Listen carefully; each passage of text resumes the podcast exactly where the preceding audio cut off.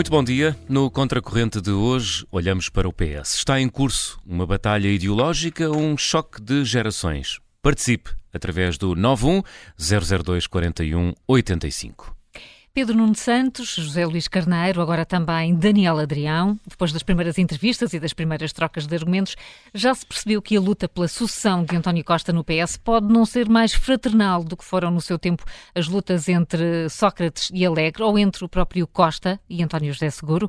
À primeira vista, Pedro Nuno Santos tem mais tropas no terreno, porque conta com o apoio da maioria das distritais socialistas e também da maioria dos deputados, mas José Luís, José Luís Carneiro está apostado em provar que ele pode ser um candidato perigoso para os socialistas. O alinhamento de Assis com Pedro Nuno baralhou as trincheiras ideológicas, pelo que queremos discutir hoje no Contracorrente o que estará realmente no coração desta disputa no PS. Se é mesmo a ideologia ou outros fatores como relações pessoais, cumplicidades geracionais ou guerras por lugares nas listas de deputados. José Manuel, o que é que te parece que possa ser? Olha, nós aqui, eu teria gosto em que fosse sobretudo ideologia. Era mais fácil. Mas nunca é tão, as coisas nunca são assim tão fáceis, mesmo em partidos como, como este. Portanto, é um bocadinho de tudo. É gerações, ideologia e guerras por lugares. Uh, mas, enfim, para nós é importante discutir ideologia e já lá vamos. Agora, já agora faço-te uma pergunta. Fizeste uma para mim e faço outra a ti. É, Sabes o que são gáspias? Não. o que é que são gáspias? A gáspia é a parte do sapato ah. que fica entre a biqueira e a planta do pé. Portanto, é aquilo que as gaspiadeiras cosem Muito nas bem. fábricas. Então já percebi melhor o discurso de Pedro Nuno Santos. Exatamente. Pronto. Uh, isso. As gaspiadeiras podem cozer à mão ou cozer à máquina. Ah. Eu fui ver.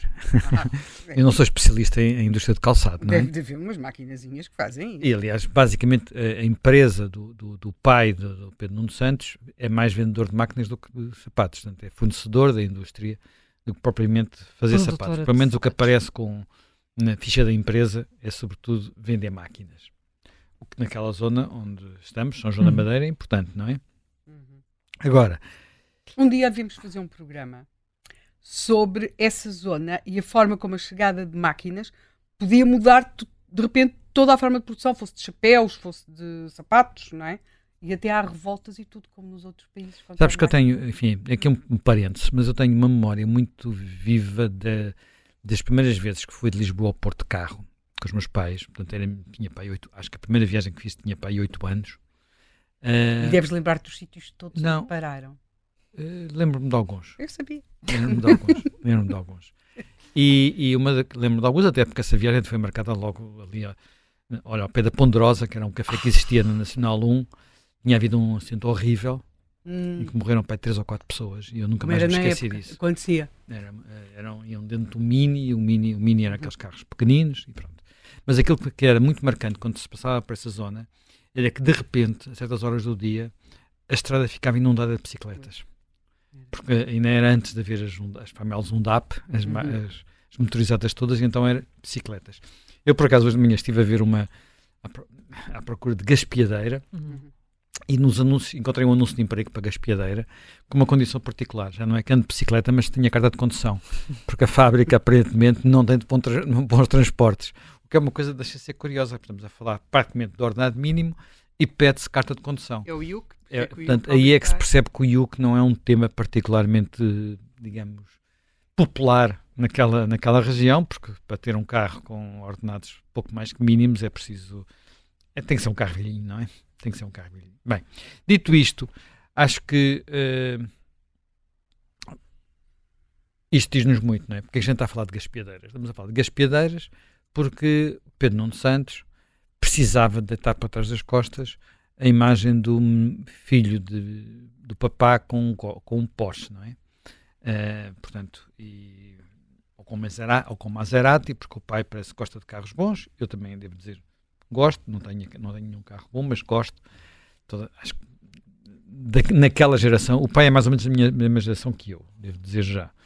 Uh, o pai, o pai do Pedro Nuno Santos é de facto um empresário da zona, parece que bem visto, uh, sem dúvida nenhuma, mas que numa entrevista que deu aqui há uns tempos à Visão, disse que ele era muito mais de esquerda que o filho. Sim. Porquê? Porque ele vem, uh, ele tinha, portanto, ele deve ter hoje à volta de 70 e poucos anos, portanto é um bocadinho mais velho que eu, e era do, da FECML, portanto um movimento maoísta naquela zona nos, nos anos do PREC, portanto o, o, o, pai de Pedro Nunes. Eu não... Eu andei por lá perto, mas não tenho uma memória dele, devo dizer. Dito isto, a, questão não é não é pequena porque importa, porque a imagem Pedro Nunes Santos vive muito a sua imagem, em, sob todos os pontos de vista. É alguém que se apresenta sempre rompante e fazendo, fazendo um número, em alguns casos até um número parecido com aqueles números que fazia o, o Pedro Santana Lopes, quando toda a gente ficava à espera que ele entrasse nos congressos do PSD. Ele também chega atrasado aos congressos do PS, o Pedro Nunes Santos, também se faz esperar, também ele não tem que ensinar, porque depois aquilo quase que acontece naturalmente.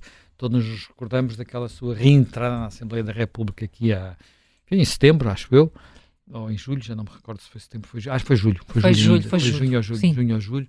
Portanto, depois da sua passagem pelo deserto, ele reentrou ali e parecia que estava a entrar o, sei lá, Rainha de Inglaterra, não é? Portanto, toda a gente a aplaudir, excitação absoluta, está a voltar, está a voltar, está a voltar. Portanto, uh, e ele vive muito disso e uh, alimenta isso e sabe viver com isso e tem jeito para isso. Portanto, uh, há quem chame isto de carisma, há quem chame outras coisas, mas pronto.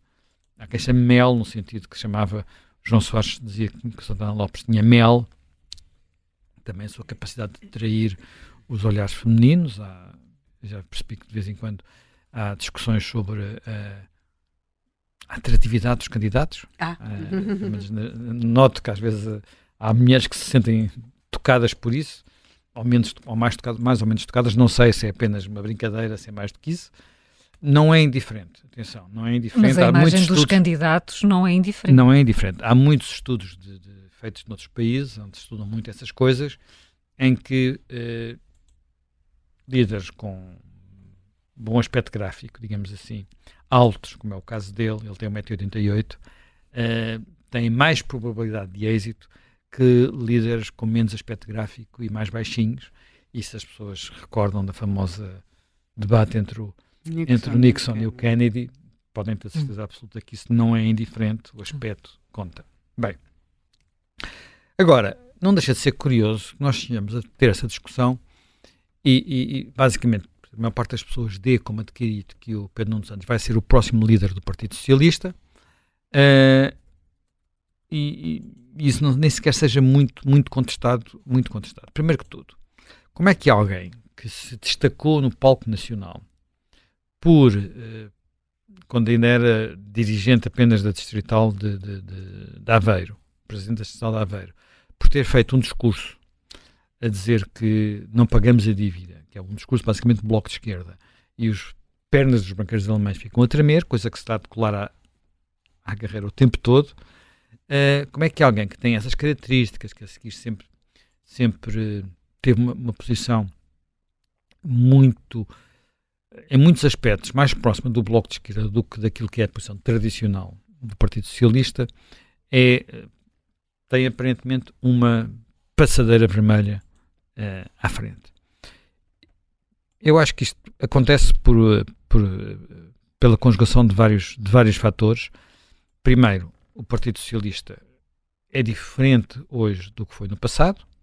Portanto, houve um Partido Socialista do tempo de Mário Soares que foi muito construído na oposição ao Partido Comunista e contra o Partido Comunista. Não nos esqueçamos que é essa a gênese do, PC, do, do PS e depois a construção do PS no pós-25 de Abril mas isso é passado, definitivamente. Esta geração, uh, que é a geração de Pedro Nuno, que é a geração, como ele gosta de lembrar, que já nasceu depois do 25 de Abril, portanto, ele nasceu em 1977, uh, eh, para ser mais exato, ele, ele tem exatamente menos, menos 20 anos, descontando 6 dias do que eu.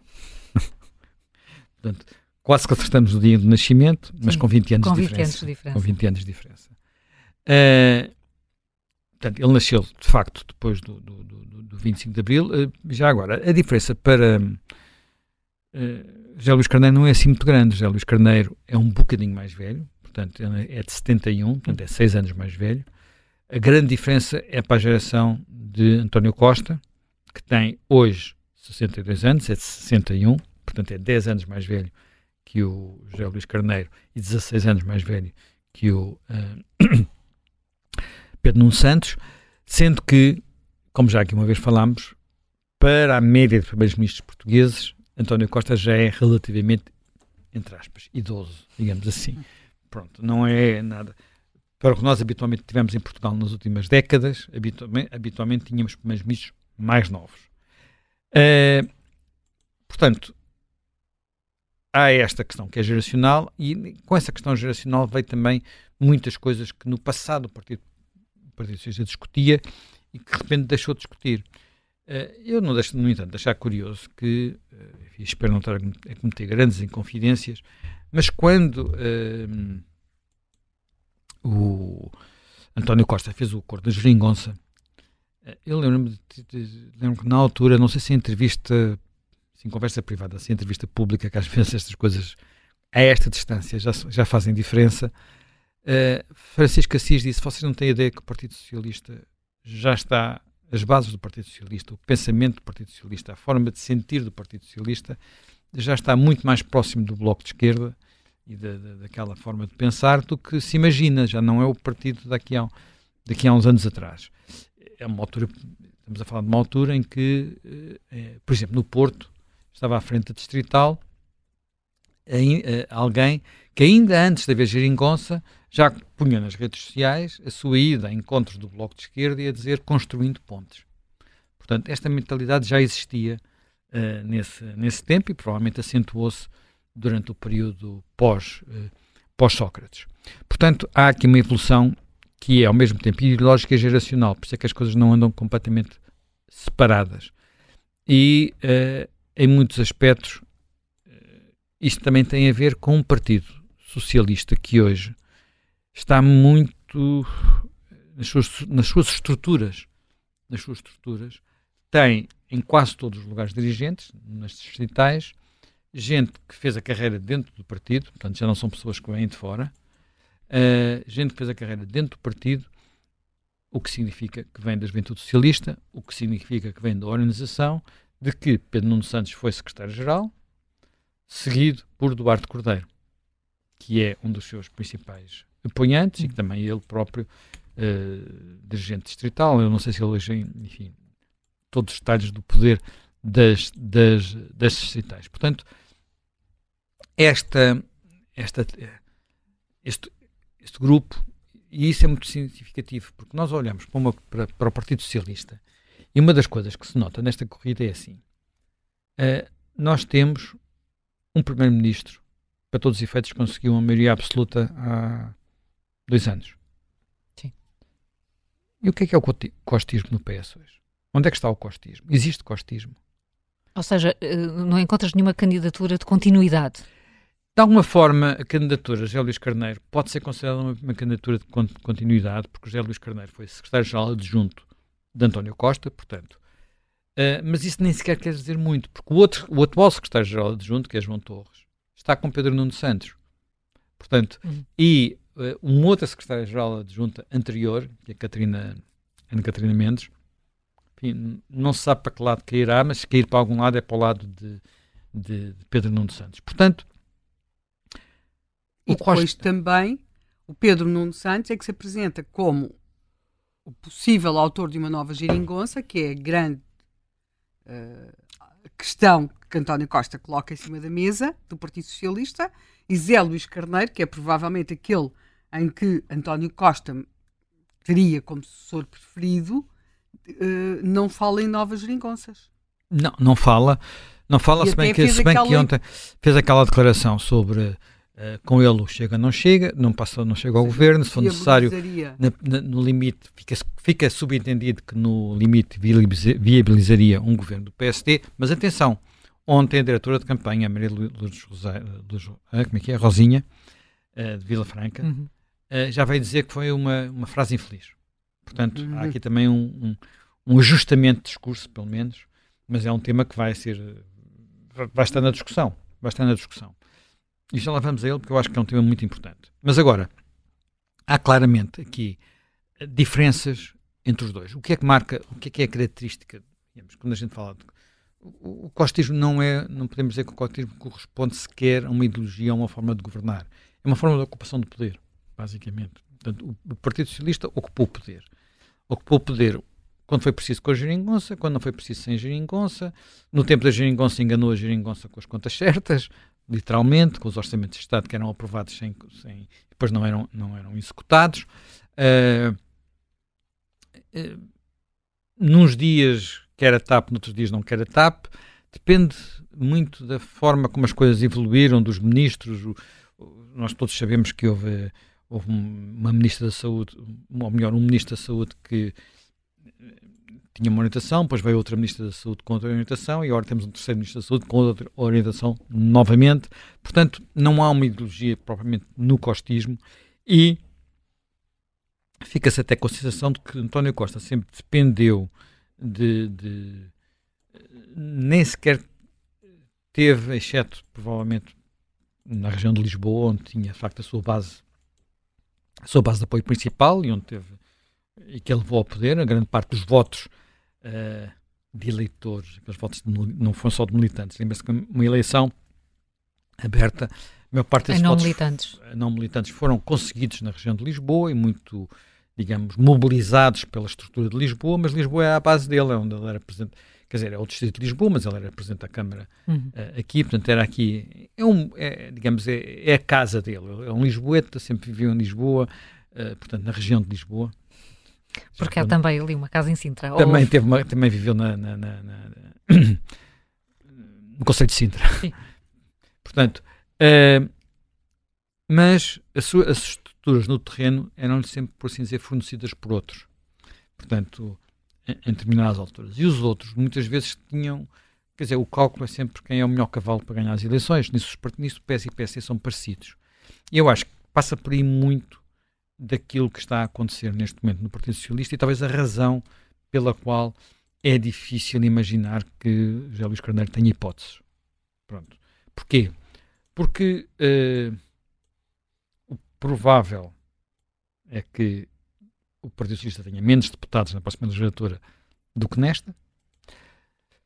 Se ficar na oposição, ainda menos lugares vai haver, porque não haverá saídas para o governo, como houve uh, desta vez o que quer dizer que aqueles lugares de deputados são muito disputados. São muito disputados. Então, ser disputados, devo dizer que também aquilo que me dizem do PSD é muito parecido, não é? É uma feira um bocadinho infernal já. E, portanto, esses lugares são muito disputados por quem? Pelas estruturas. Portanto, quem tem o comando das estruturas depois tem influência nestas, nesta, nesta colocação de peças no terreno. Eu não sei se José Luís Carneiro, que uh, a vida, digamos, a vida de José Luís Carneiro é muito diferente da vida de Pedro Nuno Santos. E desse ponto de vista vale a pena olhar para as duas, não é? Pedro Nuno Santos, nós tentamos perceber o que é que ele fez na vida e eu confesso que andei à procura o que é que, eu, o que, é que ele fez na vida. Foi secretário-geral da Juventude Socialista, foi presidente de uma Assembleia de Freguesia em São de Santa Maria da Feira, foi deputado várias vezes e depois entrou para o governo em 2015. Uh, eh, no meio disto tudo, foi, terá tido um lugar de administração da empresa do pai costuma-se dizer assim, eh, trabalho, foste trabalhar para a empresa do teu pai? Foi. Não, não, mas eu entrei por baixo. Estás por baixo como? O gabinete de administração é logo a entrada, no, primeiro, no resto do chão. Portanto, enfim, ele é economista, não estou a dizer que não tivesse competência para isso, atenção, mas que experiência que ele tem mais uh, nos vários perfis que lhe foram feitos, em vários órgãos de informação, alguns deles bastante laudatórios, uh, não se sai muito disto. Uh, eu gostava, de, por exemplo, perceber melhor se o pai foi um sapateiro que se transformou em empresário, se o pai ficou sapateiro, se o pai não, se o avô ficou sapateiro até ao fim da vida, isso, é só o pai que é empresário. Também isso que eu gostava de ter percebido um pouco melhor, não consegui ainda, ainda, ainda descortinar, lá havemos de chegar, porque quando mais coisas detalhadas sobre Pedro Nuno Santos. A vida de José Luís Carneiro é diferente. José Luís Carneiro tem uma carreira académica, era professor universitário, fez mestrados e doutoramentos, uh, e e do ponto de vista da estrutura partidária não é a mesma coisa, quer dizer, não fez a carreira na Juventude Socialista, uh, a sua base política é num conselho muito pequenino, que é o Conselho de Baião, que é o conselho mais pequeno do Distrito do Porto, mas a sua gestão aí aparentemente provou bem, porque ele começou com 50% dos votos, ganhou as eleições, com, quer dizer, começou como vereador na oposição, depois eh, conseguiu ser eleito presidente, depois com 50, 60, 70. Portanto, ele foi sempre subindo votações, o que aparentemente, pelo menos no Conselho de Baião, aplaudem o seu tipo de gestão. Portanto, ele tem um perfil mais gestor. Agora, as, inter as intervenções no espaço público de um e do outro são o dia e noite, não é? Nós íamos caindo para o lado de aborrecimento ao ouvir a intervenção que ele fez no lançamento da candidatura em Coimbra. E... Nada bate Jorge Moreira da Silva na sua candidatura ao PSD. Até que acompanhamos não, em direto aqui no Que acompanhámos em direto, certamente na decisão mais funesta que alguma vez uma rádio tomou. Uh, mas apesar de tudo havia uma diferença, sabes? É que ele, Jorge Moreira Silva, fez uma candidatura longa e aborrecida. Mas ele é uma pessoa. Mas, fe, mas era longa e aborrecida porque ele queria fazer uma coisa que é um disparate em termos de mediáticos, que era apresentar o seu programa. Claro, e o programa, coisa, não, e o programa até tinha bastante. E o programa tinha, tinha pés e cabeça, não é? Podemos concordar mais ou concordar menos, mas tinha pés e cabeça, era pensado. Tinha substância. Tinha substância. Coisa que até o momento nenhum destes seus candidatos fez. Eu, aliás, só falo aliás, destes termos é porque muito, acho que é o programa tinha substância. É muito, é muito interessante que, quer dizer, é muito revelador que José Luís Carneiro basicamente apresenta-se como continuador deste período, tenta fazer a sua diferença para eh, Pedro Nuno Santos, porque primeiro a dizer as coisas... As dívidas são para se pagar. As dívidas são para se pagar, portanto, as contas certas são para continuar, uh, são coisas relevantes, porque, porque eu sei que, eu imagino que Pedro Nuno Santos vai fazer tudo o que for possível imaginar para fazer esquecer o vídeo de há, os vídeos e as gravações de há uh, eh, 10 anos atrás ou, ou 12 anos atrás, 2011. Ele vai fazer tudo. Mas há uma coisa, é que ele há poucos dias, não foi há 10, há 10 anos, naquele programa onde estava a preparar-se para tornar-se secretário-geral, que é um sonho antigo que ele tem, da SIC, portanto, tinha começado, teve-se apenas 5 programas para poder, para poder expor-se e ele disse que não estava de, acordo com algumas opções do orçamento, designadamente com o quê? Usar o déficit para pagar a dívida. Portanto, a coisa não desapareceu, está lá no fundo. Aquilo não foi um, não foi um gesto irrefletido, como eu já vi escrito aí, uma coisa que foi, em que ele foi apanhado porque não jogava lá que não estava lá a imprensa. Já há jornalistas a escrever isso nos jornais. Uh, enfim. E como é que fazem com os WhatsApp? Hã? E como é que se fazem? Porque eu acho que os vídeos apesar de tudo, os vídeos têm sempre aquele ar mais datado, somos todos mais novos. Pronto. Uh, ele, não tinha barba, ele não tinha barba ainda. Pronto. Agora, os WhatsApp. Naquela barba grisalha. Os WhatsApp são de agora. E, e, isso é o outro lado. Isso é o outro lado que tem a ver com a forma de governar. Isso é que eu acho. A forma de governar. E aí, mas eu aí não sei. Para ele, sabes? Eu sei que é mais difícil para ele, provavelmente na campanha fora do Partido Socialista. Sim, sim. Na campanha interna do Partido Socialista, duvido. Ah, claro. Duvido eu sei que o José Miguel Ajuda disse, salvo até aqui na rádio, que os portugueses não queriam a excitação, a excitação de um Pedro Nuno Santos ah, e prefeririam a serenidade de um José Luís Carneiro. Os portugueses, talvez, o Partido Socialista não creio, com toda a franqueza. Porque, repara, como governante, ele teve um papel que é de negociador, basicamente negociador com o Bloco e com o PCP na primeira legislatura, e depois foi para as obras, eh, portanto, para, o ministro, para aquele ministério. E naquele Ministério, a, a quantidade de assuntos onde, de, onde ele se meteu em, digamos que em excessos, não foi pequena, não é? Quer dizer, a, a TAP. Mas não... há a percepção de que fez. Hã? De que fez. Há a percepção de que fez coisas, de que pois, tomou ele, medidas. Há a percepção de que fez coisas. Vamos lá ver. Rapidamente. O que é que ele fez na habitação? Ele diz que pela primeira vez está-se a construir casas e que vão-se construir muitas casas. Bem, ele esteve lá há uns anos, não é? Portanto, não pode dizer que agora é que vão ser construídas quando pouca coisa aconteceu, aconteceu ainda, e a sua herdeira no lugar, quem ficou com essa pasta, que é uma pessoa que ele escolheu para secretário de Estado antes, atenção, portanto, depois foi promovida a ministra, uh, está a dar conta disto tudo, já temos discutido o tema da habitação ad nauseam, digamos assim. Uh, a TAP é um tema que vai ser sempre discutido, ele vai dizer que está tudo maravilhoso, e que a TAP agora dá lucros e que tudo correu muito bem, mas se dá lucros, paga. E vão perguntar, e vai pagar ou não vai pagar os 3,2 mil milhões de euros que nós metemos lá, que os portugueses lá meteram, lá meteram. Enquanto as outras empresas, as empresas de aviação europeias estão a dar lucros históricos.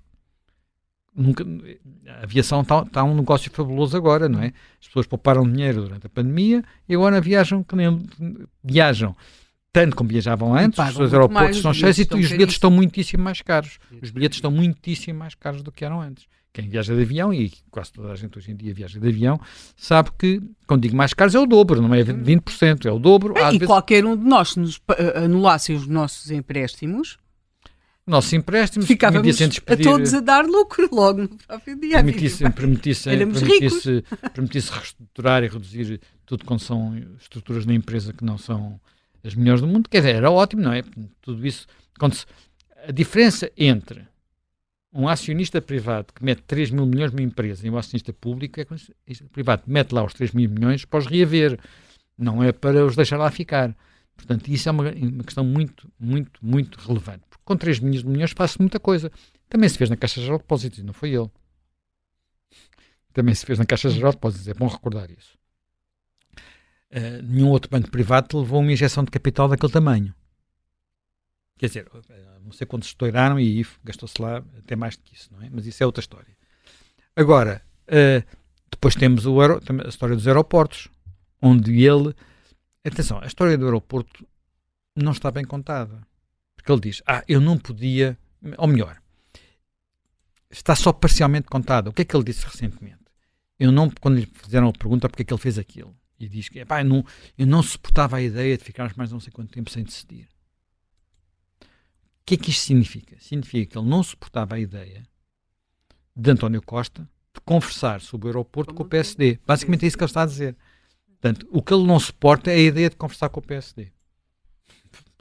É isso, é a ideia que ele não suporta. E, portanto, é isso que as pessoas têm que ter Aliás, consci... António Costa tinha anunciado pouco antes que, ia, que, a decisão do aeroporto seria tomada com o Montenegro. Exatamente. E o que ele tenta, tenta, ele tenta torpedear é essa decisão. Vamos ser, vamos ser honestos. Não foi um equívoco, não foi um, um desvario, não foi uma excitação. Foi um objetivo político, torpedear aquela decisão com o apoio do seu secretário de Estado, que toda a gente sabe que se ele dizia esfola, se ele dizia mata, o secretário de Estado dizia esfola. Portanto, uh, bem. E depois temos, naturalmente, tudo aquilo que levou ao caso da, da, da, da Alexandra Reis, nem vale a pena pôr mais no cartório. Portanto, ele vai, acha que vai escapar uh, por tudo isto, uh, que, que, apesar destas atrapalhadas, que os portugueses estão disponíveis para ter mais um governo aos, aos solavancos, como, como, como, como, muito provavelmente será um governo, uh, seria um governo dirigido por ele, portanto, com acordos que à esquerda se diz, temos uma peça hoje até um observador sobre isso, que à esquerda se diz, para haver acordos novamente tipo geringonça, a geringonça já não vai deixar-se enganar tão facilmente, portanto serão acordos que se calhar vão prejudicar a dívida, vão prejudicar o déficit, vão prejudicar essas coisas todas, porque todos sabemos qual é o discurso do PCP e do Bloco sobre essa matéria, mas ele acha que é por aí que se vai e que tudo o que for acordos com o PSD é para boicotar. Não é. Reparemos, um acordo sobre a locação do aeroporto não é um acordo ideológico, julgo eu. Diria eu, na minha, talvez na minha ingenuidade. Saber se o aeroporto fica no Montijo, em Alcochete ou noutro sítio qualquer, não creio que seja uma questão em que a ideologia seja relevante. Porquê é que ele tem aquela pressa? Porquê é que ele faz aquilo? É porque ele tem pressa, e às vezes é pouco acisado, e, e não quer nada com o PSD. E, portanto, tudo aquilo que nós, que nós, eventualmente, alguns leitores achem que em Portugal se tem que resolver na perspectiva de que não é para ter um governo e o seguinte desfazer cada vez que que há uma alternância, ou então se não houver alternância nenhuma, tem, há, há, quem pense que é assim que se deve, que deve viver em democracia, quem acha que as coisas devem ser feitas assim, que se nós pensarmos na saúde, ou na educação, ou na justiça, as coisas têm que pensar-se a um prazo que é maior que uma legislatura e que isso obriga naturalmente os maiores partidos a um mínimo de entendimento, não tem que fazer pactos, não tem que haver pactos de regime, não tem que haver nada. Tem que haver um mínimo de entendimento. Quem pensar que isso é importante, não conto com Pedro Nuno Santos para isso, porque ele acha que as políticas se faz uh, polarizando. Não é dividindo águas, é polarizando, que é uma coisa diferente de dividir águas. Uma política feita polarizar leva é a política dos identitários por esse mundo, por esse mundo fora e a política dos trampistas por esse mundo fora. À direita e à esquerda é o que dá. E sabemos onde é que isso leva a, a, a, a, prazo. E, olha, em Espanha é a política do Sanches. Então, se alguém quiser ter uma ideia do o Sanchez aprendeu com Costa a fazer acordos com toda a gente para se manter no poder. Mas foi para lá dos limites de António Costa, porque meteu a extrema-esquerda no governo e com consequências em algumas leis, como a lei do CSI, particularmente dramáticas, uh, e agora, enfim, agora está com desembestado, já discutimos isto aqui a semana, a semana passada. Portanto, uh, eu diria que uh, há muitas coisas que separam o que separam José Luís Carneiro de Pedro Nuno Santos, mas eu creio que os, que os, que os partidos, que o partido vai pensar, sobretudo, em melhor cavalo eleitoral para 10 de março. E, eh, curiosamente, as, as, primeiras sondagens que saem a comparar os dois, todas elas favorecem Pedro Nuno Santos, o que não me surpreende, porque é uma pessoa muito mais conhecida da opinião pública, mas eu gostava de ver isso um pouco lá mais para diante, depois de haver uns debates entre os dois, depois de José Luís Carneiro se ter dado mais a conhecer e ver se esta opinião da, das pessoas. Mas atenção, ainda hoje achei uma sondagem sobre essa. É uma sondagem pouco significativa, uma mostra muito pequena, tudo, todos os resultados que lá estão caem na margem de erro, e, mas a vantagem de Pedro Nuno Santos é quase inexistente relativamente a José Luís Carneiro no eleitorado em geral. Mas indo para o eleitorado socialista, pela conjugação de questão geracional, questão ideológica e questão uh, de quem é o melhor cavalo eleitoral, a vantagem de Pedro Nuno Santos neste momento é, penso eu, esmagadora e não sei se, é, se é revertível. Na, na, e não sei se é revertível. Eh, mesmo com alguns senadores do PS a apoiar uh, José Luís Os senadores valem muito pouco. Quer dizer, repara, o que é que aconteceu com, com, com José Sócrates e verso, contra Manuel Alegre? Alguns dos senadores que estão agora com Manuel Alegre também estavam com José Sócrates, como por exemplo Augusto Santos Silva, não é? E depois teve também logo a seguir, com, sem problema nenhum, com, com, com José Sócrates. Mas começou por estar com Manuel Alegre. Os senadores nestas, nestas questões do partido valem pouco. O PS não é exatamente como o PSD, em que há, um, há sindicatos de voto porque as pessoas acham que quando chegam às eleições alguém paga as suas cotas. Ali eles vão pagando as cotas, se calhar, até porque eu julgo que as cotas são mais baixas. Não tenho a certeza disso que estou a dizer, mas eu tenho a indicação que as cotas podem ser um bocadinho mais baixas e, portanto, não há este problema dos sindicatos de voto com as carrinhas, eh, como alguns caciques no PSD fazem.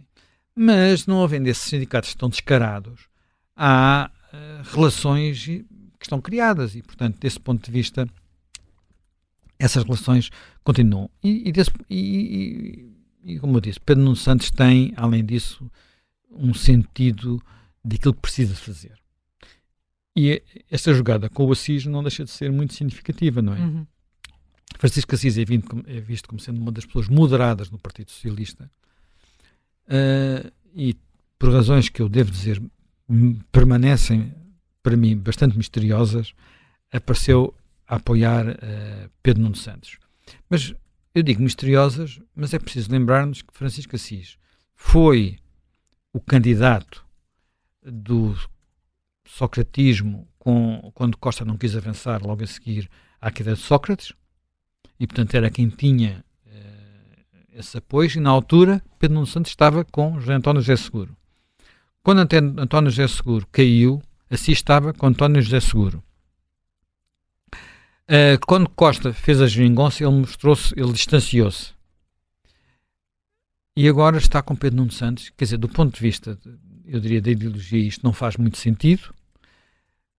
Dizem-me que são relações pessoais, mas também, mesmo as relações pessoais, eles já estiveram em, em lados da barricada diferentes nestas guerras internas no Partido, no partido Socialista, uh, mas por uma razão, enfim, como eu digo, para todos os efeitos, ele vai servir de para-raios às críticas mais uh, duras dos que acham que uh, Pedro Nuno Santos é apenas um, um extremista. Eu acho que o grande problema de Pedro Nuno Santos e aquilo que vai ser a sua maior dificuldade é que ele, é que estão-lhe a dizer para ele se acalmar, ele, na primeira oportunidade que teve este fim de semana, não se acalmou nada e começou logo a disparar contra uh, José Luís hum. Carneiro num registro que é um registro uh, campanha exaltada, ou de campanha animada, não é apenas um registro, um registro assim mais, mais tranquilo.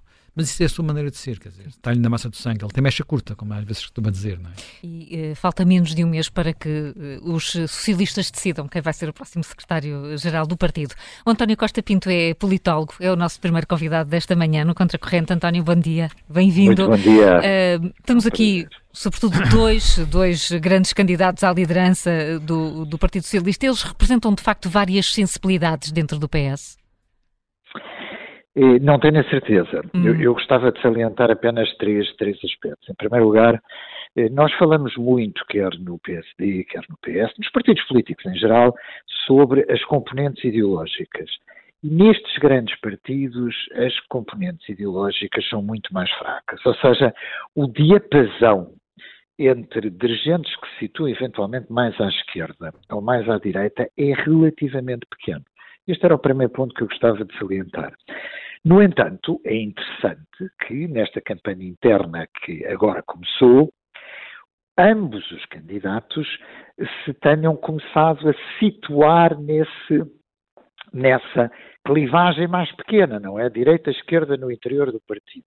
Mas é preciso ter muito cuidado porque, em grande parte, isso representa estratégia política e não exatamente, eh, isso é perfeitamente visível na, eh, nos apoios que notáveis de um lado ao outro, aos dirigentes do partido têm, nós verificamos que muitas vezes não é o caso. Por exemplo, José Luís Carneiro tem Augusto Santos Silva. Augusto Santos Silva muitas vezes já foi eh, conotado com a ala esquerda do PS, não é um malhar na direita, e outro tipo de expressões que para a grande opinião pública eh, significam um pouco, digamos assim, uma dinâmica eh, direita-esquerda no interior do partido. Mas não é essa a razão porque eh, o nosso Presidente da Assembleia da República apoia José Luís Carneiro, mas fundamentalmente por dinâmicas internas, que escapam muitas vezes à própria, à própria opinião pública. O mesmo se passa com Pedro Nuno Santos. Eh, Duarte Cordeiro é eh, a ala esquerda do Partido Socialista. Não, não é. Duarte Cordeiro é um velho companheiro da juventude socialista de Pedro Nuno Santos. E por aí adiante, ou seja, poderíamos dar sempre exemplos, uh, digamos, uh, a começar pela estratégia inteligente, uh, mas convém não esquecer que estamos a falar de dois políticos também experientes, que é a CIS eh, versus Pedro Nuno Santos. Gostava é? de ouvir sobre essa estratégia que classifica de inteligente. Qual é que é a razão? Remete, remete não, quer dizer, eu não sei a razão, mas não remete para dinâmicas ideológicas. Uh, o mesmo se passa com Pedro Nuno Santos, ou seja, uh, uh, olhemos para António Costa. António Costa foi o homem que fez a geringonça. Nunca veio de nenhuma ala esquerda do Partido Socialista.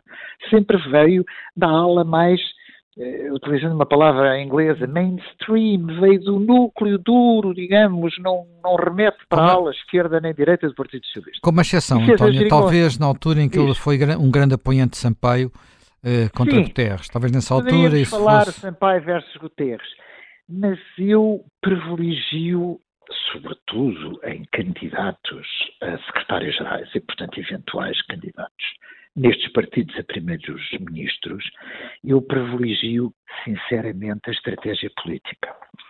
Uh, privilegio uma mensagem mais uh, personalizada. Eu sei que uh, estamos a falar de uma campanha interna, mas não vale a pena pensar que atrás de uma campanha interna nós temos só os candidatos e não temos conselheiros que digam a melhor estratégia é dizer isto, é dizer hum. aquilo, é virar mais à esquerda, é virar mais à direita. Ou seja, eu privilegio um pouco a dinâmica mais profissionalizada, uh, olhando para uma comunidade militante, que isso sem dúvida nenhuma é verdade, e essa comunidade militante olha para a comunicação social, olha para a sociedade. Apesar de tudo, estamos a falar, nestas eleições, da comunidade militante.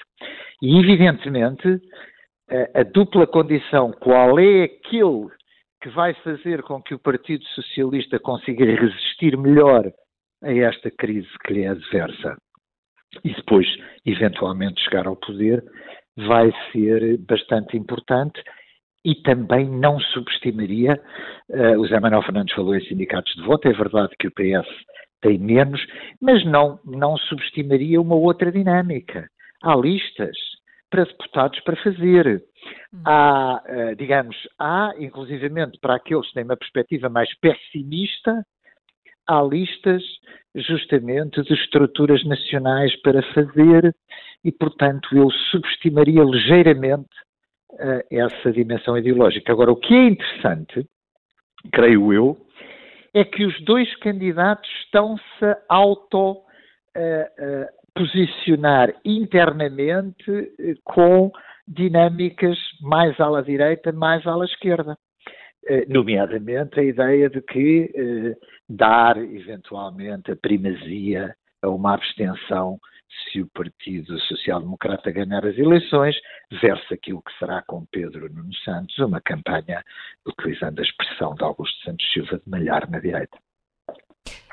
E, e, é isso um, que o António estava a dizer. Os militantes olham para, para, os, os, para a comunicação social, para os espaços de debate, e é isso basicamente que vão decidir se vão querer uh, um, um, Partido Socialista que viabilize uh, um governo PSD ou um Partido Socialista que se queira manter no poder, mesmo com a geringossa. Como se esta, este debate fosse uma espécie de, de análise interna ou de avaliação interna à experiência da geringonça.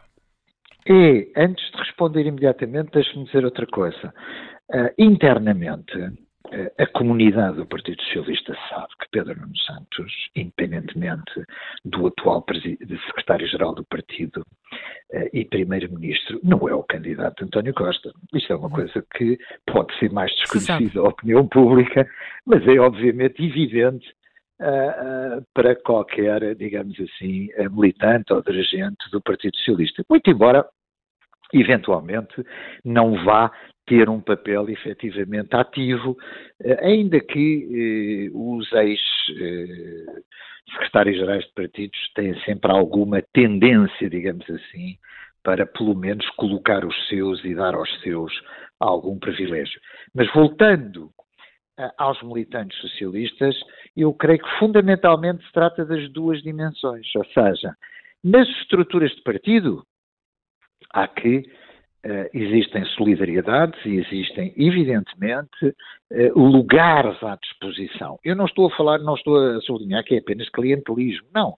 Mas existem, digamos, grupos organizados, não tanto sob a forma ideológica, mas mais sob a forma de uh, lugares nas conselhias, nas distritais, como deputado, etc. Mas para o militante de base, creio eu, de qualquer partido, aliás, mas sobretudo dos dois grandes partidos, são estas duas dimensões. Quem é que consegue, perante a opinião pública e o eleitorado, no caso do Partido Socialista, diminuir os danos uh, que esta crise veio, uh, veio provocar e, eventualmente, também como candidato a primeiro-ministro, convém não esquecer que as duas dimensões vão juntas.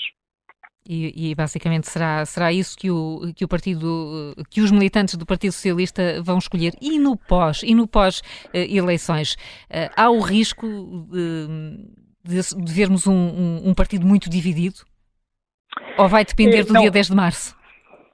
Eu creio que no passado nós sempre sublinhamos, creio eu, que o Partido Socialista, muito embora tenha atravessado, enfim, já nem vale a pena uh, referir isso, uh, grandes crises, não é verdade, mas nos últimos 30 anos que o Partido Socialista tem sido um partido relativamente mais unificado que o PSD. Uh, eh, mas não se exclui a hipótese, se tiver, evidentemente, uma longa oposição, uhum que, eh, evidentemente, as crises de liderança aconteçam tal como foram, digamos assim, a norma até há relativamente pouco tempo no PSD. No entanto, eh, sublinho sempre, o Partido Socialista é um partido mais estruturado internamente do que o, PSD mesmo quando uh, está na oposição. António Costa Pinto, muito obrigada pela análise uh, neste contracorrente. Um bom dia, um bom dia para si. Helena, como é que olhas para estas eleições no Partido Socialista? Vão estar uh, em discussão duas visões muito diferentes, duas visões ideológicas muito diferentes do que deve ser o partido? Bem, eu não creio que sejam duas visões ideológicas muito diferentes e eu acho que vale a pena nós percebermos do que é que estamos a falar. Estamos a falar do maior partido português e de um partido que não é um partido qualquer. Não só pelo papel que tem em Portugal. É um partido que está agora a comemorar meio século de existência. mas é um partido que tem um percurso que, até em termos internacionais, o destaca de outros partidos no mesmo campo ideológico. Uh, uh, e, de alguma forma, o Partido Socialista Português conseguiu escapar àquilo que foi a questão ideológica do Partido Socialista Francês e àquilo que a corrupção fez ao Partido Socialista Italiano sendo que o Partido Socialista Português partilha muito da ideologia do Partido Socialista Francês e também muito da história do Partido Socialista Italiano que a corrupção respeita. O Partido Socialista Português, tal como o Partido Socialista Italiano, teve a corrupção no seu mais alto nível. Estou a falar Bettino Craxi, José Sócrates, não é? O Partido Socialista Italiano, que chegou a ter com uh, Bettino Craxi qualquer coisa como 5 milhões e meio de votos, quer dizer, uh, acaba depois a passar para menos de um milhão e depois uh, deixa de existir enquanto Partido Socialista, passa a chamar-se Socialistas Italianos e depois vai-se, pronto, neste momento não há rasto. Não, quer dizer, conseguimos perceber onde é que estão fazer aquela linha, mas não há como expressão de votos, porque já estão integrados noutro tipo de formação. Portanto, em mil, nos anos 90, quando acontece o escândalo com o Craxi, o Partido Socialista Italiano não sobrevive enquanto tal, tem ali uma perda brutal de votos em 94 e depois deixa de existir nestes termos. O Partido Socialista Português teve efetivamente uh, um, um, caso uh, gravíssimo de, de, de, de, conduta do seu líder e primeiro-ministro de Portugal, mas contudo isso não, não é claro eu, eu acho que nem foi tanto o caso do José Sócrates, de modo algum, foi mesmo o país ter falido. Uh, e, portanto, sobreviveu a isso e também sobrevive àquilo que é o caminho para a extinção do Partido Socialista Francês, que era muito uh, o modelo no qual uh, aqueles de nós que se lembram de Mário Soares com o seu Mon ami Mitterrand, uh, e portanto Mário Soares Uh, é, é, o modelo do Partido Socialista francês era aquele que inspirava o Partido Socialista português. Uh, a, a, vinda ou a proximidade de, do Partido Socialista português com o Partido Socialista francês era até apresentada como uma questão de uma mais-valia internacional para o país e daí muitas vezes a forma como Mário Soares se agarrava, e não era apenas ele que se agarrava às amizades internacionais dos respectivos partidos, isso foi fundamental para a sobrevivência dos partidos em Portugal em momentos muito adversos ali do PREC. Portanto, uh, o Partido Socialista Francês, quando nós vemos os números, o Partido Socialista Francês hoje está integrado numa, um, no NUP, não é? Mas o Partido Socialista Francês chegou a ter aproximadamente 10 milhões de votos. 10 milhões de votos. Quer dizer, mesmo em França, eu sei que a França é um país muito grande, Sim. mas é imenso voto. Pois, mas depois eh, a coisa foi-se reduzindo, reduzindo, reduzindo, reduzindo e a chegar a 860 mil. Portanto, nós não estamos a falar de nada disto. Nós estamos a falar de um, de um partido, não é? Que com António Costa consegue uh, resultados. Não, António Costa não é o primeiro a dar uma maioria absoluta ao Partido Socialista, mas uh, isto em Portugal implicará 2 milhões e qualquer coisa votos. Uh, varia, varia. Pode-se às vezes ter maioria absoluta com um resultado que para outros não a garantiu, mas, uh, portanto, tem um partido neste momento que não é apenas o facto de ter maioria absoluta ou de ter mais de 2 milhões de votos. O que eu acho mais interessante no, no Partido Socialista neste momento, para lá do facto de ter conseguido uma maioria absoluta, eu acho que ainda há um outro dado mais interessante. É que o Partido Socialista tem hoje praticamente metade das câmaras do país. Estou a falar com a presidência. E isso é um, um caminhar paulatino porque em 1979 o Zé Manuel deve estar tão calado, está assombrado com esta minha questão Com a tua numérica. investigação. Com a minha questão numérica. Não, não, porque a investigação podia se fosse. Pois perdi, a tua investigação numérica. É investiga com, com, tanto número. E, portanto, eu acho que há. Tem salvo erro 141 câmaras. Pois, se tivesse. Já teve mais. Já teve 167. E, e isto, isto é muito, muito, muito importante. Ou seja, isto dá conta de uma caminhada, pode dizer-se bem, mas é só praticamente metade, um bocadinho mais, um bocadinho menos, pois, mas é que depois a outra metade fica para os outros partidos todos, que por sinal também têm. Não, não... É muito. O PST já foi assim. Sim, exato. O PST era assim na década de 80 e princípio da década de 90. O PST já foi assim e, é, e, e o papel do partido territorial inverteu-se. Inverteu-se completamente. Eu acho que isso é uma mudança, eh, uma mudança estrutural. Isso sim é uma mudança estrutural, porque em 1979 o PS tinha um quinto, a presidência de um quinto das câmaras do país. E neste momento estamos ali aproximadamente metade, pode ter um bocadinho mais, um bocadinho menos. Isto é uma mudança estrutural no que representa do PS como um partido espelho do país. Portanto, quando Uh, uh, e agora, chegando então à tua pergunta e abandonando aqui as questões dos números e passando para a questão de ideologia, há que ter isto em conta. Ou seja, uh, a margem de, daquilo que pode ser o discurso de um líder ou de um candidato a líder tem de ter em conta esta realidade.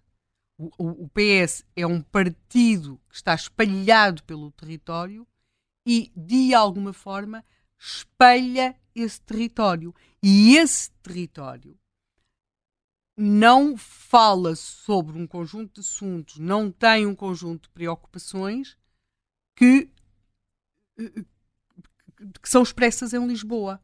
Pelo contrário, tem outro tipo de preocupações. Portanto, há aqui, muitas vezes, uma necessidade de cortar certo tipo de arestas ou até de, de bravatas de um discurso que pode cair muito bem em Lisboa, em estúdios de televisão, em ambientes mais fechados, nas redações, mas depois tem de chegar uh, ao, ao, país real. Portanto, tem de se falar para esse país, não apenas porque ele é o país real onde estão os eleitores, mas é também o país onde está o Partido Socialista. Hum. Porque o Partido Socialista, neste momento, está aí. Uh, uma vez o Paulo Portas uh, dizia que uma das coisas que, que, que pronto, que deixava muito mais confortável uh, que, que, por exemplo, que, que aos líderes do PSD, era que ele não tinha de aturar os autarcas do, do, do CDS. Não tinha de aturar, porque, como não sabe, Quase não existiam. Não, não existiam.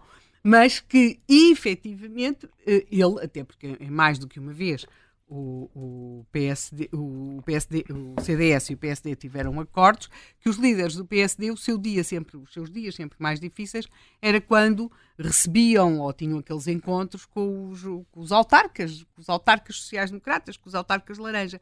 E, portanto, de alguma forma, aqui também se tem de ter essa, tem de ter isso em conta.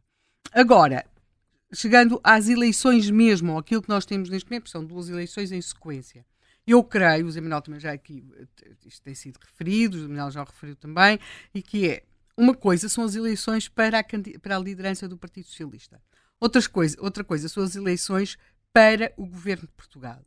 Eu acho que o candidato que mais facilmente, que traria mais dificuldades a Luís Montenegro seria precisamente Zé Luís Carneiro, pelo tipo de perfil que tem. Porque esteja ele ou não a querer levar o PS mais para o centro, tem essa imagem. Por outro lado, nada irrelevante, e até prendendo-se com a discussão que, que aconteceu ontem, a propósito de algumas questões mais relacionadas com a segurança, até com o peso, muitas vezes, que o Chega dá a esse tipo de questões. Zé Luís Carneiro, se vocês forem ver, boa parte das fotografias dele. Aliás, uma, uma das imagens, que, quando ele apresentou agora a campanha nesse dia, por acaso ele estava num congresso, não sei se era de bombeiros ou lá do que é que era, e via-se o Zé Luís Carneiro entrar numa sala cheia de homens com uma... Ia ser condecorado pelos bombeiros. Pronto, essa parte da condecoração escapou. Pronto, este tipo de imagens uh, vai muito para... entra muito noutro tipo de eleitorados. E mesmo que que não, que não os leva a votar em si, se fosse candidato a primeiro-ministro, pode desmobilizar uma certa vontade de ir votar noutro tipo de, de, de, de partidos. Portanto, o Zé Luís Carneiro, entre, eu acho que aí poderia ser ter maior impacto. Mas isto era se ele chegasse ao dia 10 de março como candidato do Partido Socialista. Também não consigo mesmo antever como é que serão ou como é que seriam debates entre Montenegro e Zé Luís Carneiro consigo imaginar como é que seriam candidatos entre José Luís Carneiro e, e tipo, Mariana Mortágua, assim. Agora, tenho dificuldade em conceber como é que poderia ser. Uhum. Acho que seria muito interessante. Gostaria muito de assistir. Uh, agora, para o partido ele mesmo, eu acho que uh, parece-me, pelo menos para o núcleo, aquele núcleo que vai votar, eu acho que vai ser Zé Luís Carneiro, porque aí o Partido Socialista tem tido um comportamento que é uh, que é muito de quer dizer, de, grupo que se vê assim mesmo como vencedor, qualquer termo que eu use uh, é, é, pode ser pejorativo porque é comparado sempre com o reino animal e, portanto, não, não quero fazer isso. Mas é como se nós tivéssemos uma tribo que tem de escolher alguém que lhe garante que vai, que é o homem que se levantar uh, o machado, todos percebem que ele vai ganhar, não é? E, portanto, é isso que procuraram com, com, com José Sócrates, por isso também resistiram tanto e nunca fizeram essa reflexão sobre o caso Sócrates, não é? e depois agarram-se a António Costa. O, o, Partido Socialista tem uma fase, está numa fase em que se agarra muito ao homem que acredita que os pode fazer vencer. É um comportamento muito de guerreiro. Eu não sei se, eu não sei se os, se os partidos não são todos assim, não, porque depois há uns coitadinhos que têm aquele impulso que nós sabemos, não é? Como é o caso do PSD, que ainda a criatura não está lá em cima. Está bem, mas isso é antes de chegar lá. E antes de chegar lá, o PS também mas, decapitou, também defenestrou o António José Seguro porque achava que ele não ia chegar lá. E, mas, mas é assim, mas os, os... E de facto, provavelmente não chegava lá, porque se tivesse, se calhar, não chegava lá. Não é? Mas eu acho que, que, que os socialistas fazem isso com mais eficácia com mais eficácia. O quê? Defenestrar? Não, não, não, não, não, não. É que os PSDs vivem em defenestração permanente. Se tu reparares, aquilo não é um partido, aquilo parece aqueles parapeitos da Rússia. Nunca reparaste que há os parapeitos na Rússia que são diferentes. São, a maior parte deles são nos países de exílio. Eles caem mais assim para aí, são, aquilo, em aquilo Chipre é e outros países. Assim. Aquilo, aquilo, são os parapeitos móveis. As pessoas encostam-se lá, catrapuma. Estão a ver a paisagem, que bonita que ela é, por ali vão. E o PSD é um pouco assim, aquilo é preciso ter, ter uma resistência especial para os parapeitos. Sim, agora voltando aqui, eu acho que sim, que o Partido Socialista, uh, ou que este núcleo que vota, vai escolher Pedro Nuno Santos, uh, e eu continuo a achar que Pedro Nuno Santos vai, vai ser primeiro-ministro, e, e, creio que o grande problema que vamos ter uh, com Pedro Nuno Santos não serão os vídeos, porque nos vídeos todos nós voltamos a ser jovens e todos nós temos um vídeo, uh, alguns do passado, em que estamos com uma roupa. Mais ou menos. não sei se tenho. em que estamos com uma. Pois, mas é porque és muito novo. é muito novo.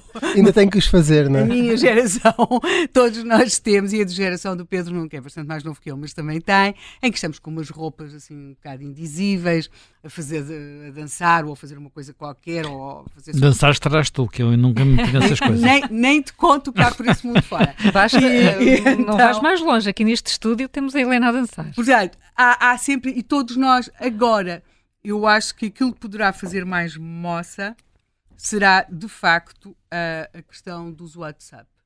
Porque é demasiado recente e mostra uma forma de governar que não é e de administrar que não é compatível com um sentido de responsabilidade. Tudo mais pode ser imputado a uma certa verdura de juventude e já envelheceu. Mesmo aquela das são pernas, das pernas dos São cicatrizes. Agora, aquilo dos WhatsApp não são cicatrizes, são, há ali qualquer coisa, até porque o WhatsApp é contemporâneo nosso agora. E, portanto, eh, não creio que isso vai ter agora qualquer influência nesta eleição dentro do Partido Socialista, mas acho que vai ser, sem dúvida, uh, vai ser hum. lembrado durante a campanha eleitoral até 10 de março. Hum. O editor de política do Observador, que não tem vídeos comprometedores, não tem idade para isso, se calhar, claro, António João Dia. Eh, será que sim? Será que uh, a luta entre José Luís Carneiro e uh, Pedro Nuno Santos vai ser mais renhida do que se poderia pensar há duas semanas? Eu creio que isso poderia acontecer eventualmente no, no, chamado voto livre, não é? Que não está agregado a estruturas. Ainda assim, eu creio que o que é mais contra Pedro Nuno Santos é a ideia de que já está ganho. Um, isso leva a que não haja uma mobilização uh, total, porque está com uma vantagem tão confortável no aparelho que não há essa mobilização um, e faz com que esteja demasiado à vontade. E isso pode, de facto, favorecer o Challenger. E depois, uh, o Challenger não é só uh, o Daniel Adrião ou alguém com pouca notoriedade, é um ministro em funções, que por acaso, e se calhar erradamente, ainda continua a exercê-las e a estar em eventos públicos como ministro da Administração Interna, mas que tem também um apoio de alguns senadores do partido. Uhum. Um, e isto em alguns momentos, uh, muitas vezes no PST, por exemplo, nem sempre ganhou quem apoia os senadores, não é? Um, quem, os, quem os senadores apoiam ganhou, um, e neste caso, uh, não me parece que haja força destes senadores para mudarem o jogo. Um apoio de António Costa em uh, José Luís Carneiro teria sido uh, um, um, um, bom, um bom golpe a favor do, de José Luís Carneiro. Mas e como não poderá acontecer? Eu, Augusto Santos Silva provavelmente vale o voto dele. não há, não há Santos, não há Santos Silvismo, não, é? não há silvismo no PS um, Fé Rodrigues. Uh, Mas há, achas que há costismo? o costismo é, é, um, é um fenómeno. Eu dizia Fé Rodrigues, ele não apoia, uh, o, o, o, não apoia neste caso o, o José Luís Carneiro e irá. Uh, fazer, Vem cá amanhã. Exatamente, entrevista ao Observador. Não, o costismo é um, é um, fenómeno porque todos eram costistas, mas ninguém era costista. Mas o costismo, desculpe interromper, não é mais uma forma de exercício de poder do que de ideologia sobre o poder? Sim, eh, porque, porque na verdade uh, António Costa esteve cerca de um ano e meio secretário-geral sem esse exercício do poder e, portanto, é muito difícil distinguir o momento uh, uh, António Costa do momento, uhum. o momento secretário-geral António Costa do momento primeiro-ministro António Costa. Portanto, é sempre muito influenciado por isso. E o costismo sustenta-se no poder. Não se pode ir contra um primeiro-ministro que tem um sucesso eleitoral como teve António Costa. E, portanto, nesse aspecto, teve sempre suportado por isso. Num primeiro momento, António Costa, que nem sequer é do, dos, das pessoas mais à esquerda do PS, até passou essa imagem com, com a geringonça e depois foi, uh, foi, foi uh, encostando-se ao centro uh, com o passar do tempo. Um, mas nesse aspecto, o costismo de facto é algo que é uma criação que, que parte do poder. Anti, houve fases, por exemplo, quando Ferro Rodrigues foi líder do PS, em que António Costa chegou a ser pensado. Um, também quando José Sócrates avançou, uh, era um dos nomes em cima da mesa, uh, mas nunca existiu propriamente co costistas. Um, mas, por exemplo, com José Sócrates também foi assim. O, o socratismo fez-se a partir do poder. Hum. Não havia socráticos. Então, uh, José mas Sócrates, so Sócrates é, é, eleito contra Manuel Alegre exatamente porque os militantes acreditaram que teria mais condições para uhum. ser primeiro-ministro do que propriamente o o sim, histórico. Sim, sim, e não é só isso. Eu, por acaso, acho que no caso de, de Manuel Alegre havia ali outras coisas, não é? Havia Manuel, também anticorpos. Havia anticorpos, havia também o facto de ele, parafraseando a doutora Maria de Jesus Barroso Soares, que em muitas coisas na vida tinha mesmo muita razão, é que ele nunca tido todas as possibilidades para ser praticamente o que quisesse, porque o PS lhe ia proporcionado isso, nunca tinha sido nada, não é? Isto foi num momento particularmente duro que a doutora Maria Jesus Barroso disse isto, mas ela tinha razão, não é? Portanto, havia ali uma falta de perfil executivo óbvia, não Sendo é? que Manuel Alegre conconcorreu contra o filho e contra o marido. E, portanto... Pois está, eu estava depois essa parte, mas, uh, mas, que ela o tinha... João Soares dessa eleição também foi contra uh, o José Sócrates e, e, em particular, o Manuel Alegre. Eram três candidatos uh, relativamente fortes. Aliás, o menos, que tinha menos notoriedade era José Sócrates e achou-se que não teria uma uma grande hipótese contra Santana Lopes, que tinha uma grande notoriedade pública que também conta. Um, mas na altura foi feito esse caminho uh, e a notoriedade de Santana Lopes acabou por ir contra ele e José Sócrates uh, conseguiu a, a, maioria absoluta. Mas há pouco estavam aqui a falar de, Pedro Nuno Santos e, e, na possibilidade de ele ser Primeiro-Ministro. Eu acho que o, o principal, uh, a principal potencial falha de Pedro Nuno Santos é ele não se aperceber das capacidades que tem e das limitações que tem das capacidades de liderança e das limitações uh, como executivo. Um, primeiro-ministro pode ser muito bom e não ser um grande, não dominar completamente todos os dossiers, simplesmente confiar em quem, nos responsáveis das áreas setoriais. O problema de Pedro Nuno Santos, e que foi talvez também o problema de António Costa, é não perceber que é um político de salão, é um líder, não é? que consegue dominar uh, uh, o Conselho de Ministros com alguma facilidade, um, e convencer os outros, mas não é um executante. Deve confiar isso em pessoas que de facto conhecem as áreas setoriais. Claro que tem que ter um conhecimento transversal de todos os dossiers. E o problema disso, e, e, o facto de António Costa ter dado uma, uma mega pasta, deu-lhe essa sensação de que ele eventualmente era um bom governante, um bom executivo, e isso é perigoso para ele próprio, porque ele é um político de salão, de fazer política, de convencer os outros, do dom da oratória, de fazer, se quiseres, se quisermos, a propaganda. Uh, Portanto, tu estás a, a, a, apontar para um líder mais numa perspectiva, e sem querer estar aqui a valorizar ou desvalorizar com a comparação que vou fazer, mais num sentido de um Mário Soares, que era absolutamente conhecido por desconhecer o conteúdo dos dossiês e, e, portanto, para isso é que ele tinha lá os ministros e ele estava lá para fazer política. Duarte Cordeiro uh, uh, comparou ontem assim, não sei se por essa característica, não é? Mas Sim, é precisamente um político. E, e, António Costa também se aproximava mais disso, mesmo que depois tivesse sempre um, essa tentação de um, de mostrar conhecimento sobre os dossiês, etc. Um, ele é muito mais um político de salão a Mário Soares. Há, há histórias de Mário Soares, uh, da maneira como ele geria o Conselho de Ministros, de muitas vezes queria aprovar uma lei que ele achava uma lei boa. E então tinha oito ministros de um lado, ou dez ministros de um lado, contra, e tinha seis a favor.